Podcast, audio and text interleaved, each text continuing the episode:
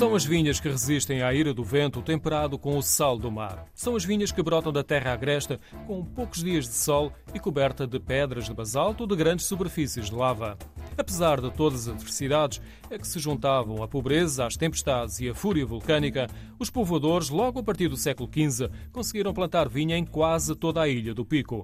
Como nos disse Mónica Silva Goulart, arquiteta e colaboradora do Parque Natural na área da paisagem e da cultura da vinha, tudo foi feito numa lógica funcional muito pragmática. É uma ilha cheia de pedra. Começou-se a ver que estas zonas onde havia lajido e rocha que conseguiam produzir vinha. Mesmo sem uma laje completa, bastava partir um bocado numa zona que tivesse uma fenda, despejar lá um balde de terra e pôr um bacelo com aquilo crescia. Deram por isso e param a ilha toda, falésias, tudo espaços planos, lajidos, tudo cheio de vinha. Como existiam muitas pedras, fizeram os muros. Assim, não só limpavam os terrenos, como protegiam a vinha dos ventos, do sal, do mar e delimitavam as propriedades. Foi deste modo que surgiram vastas áreas transformadas pelo homem, com linhas pretas paralelas ao mar. Em alguns casos, fizeram outras linhas perpendiculares para uma maior proteção da vinha. São os chamados currais, pequenos espaços retangulares muito pequenos e exclusivamente ocupados por meia dúzia de videiras, o que produz um efeito visual muito bonito nas várias estações do ano. Principalmente o contraste negro da nossa rocha de basalto com os verdes e depois, à medida que a vinha vai crescendo até à força de verão, depois já há vinhas que quando as plantas começam a ocupar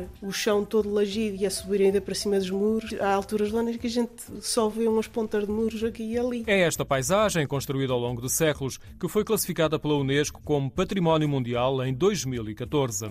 Para visitar a área classificada, o melhor é começar pelo Centro de Interpretação da Paisagem da Cultura da Vinha, no Lagido de Santa Luísa. Depois é escolher um dos três percursos pedestres que estão sinalizados. Por último, falta falar do vinho produzido na Ilha do Pico. Produz excelentes vinhos brancos. Os vinhos produzidos aqui já têm atingido o topo em concursos nacionais e internacionais.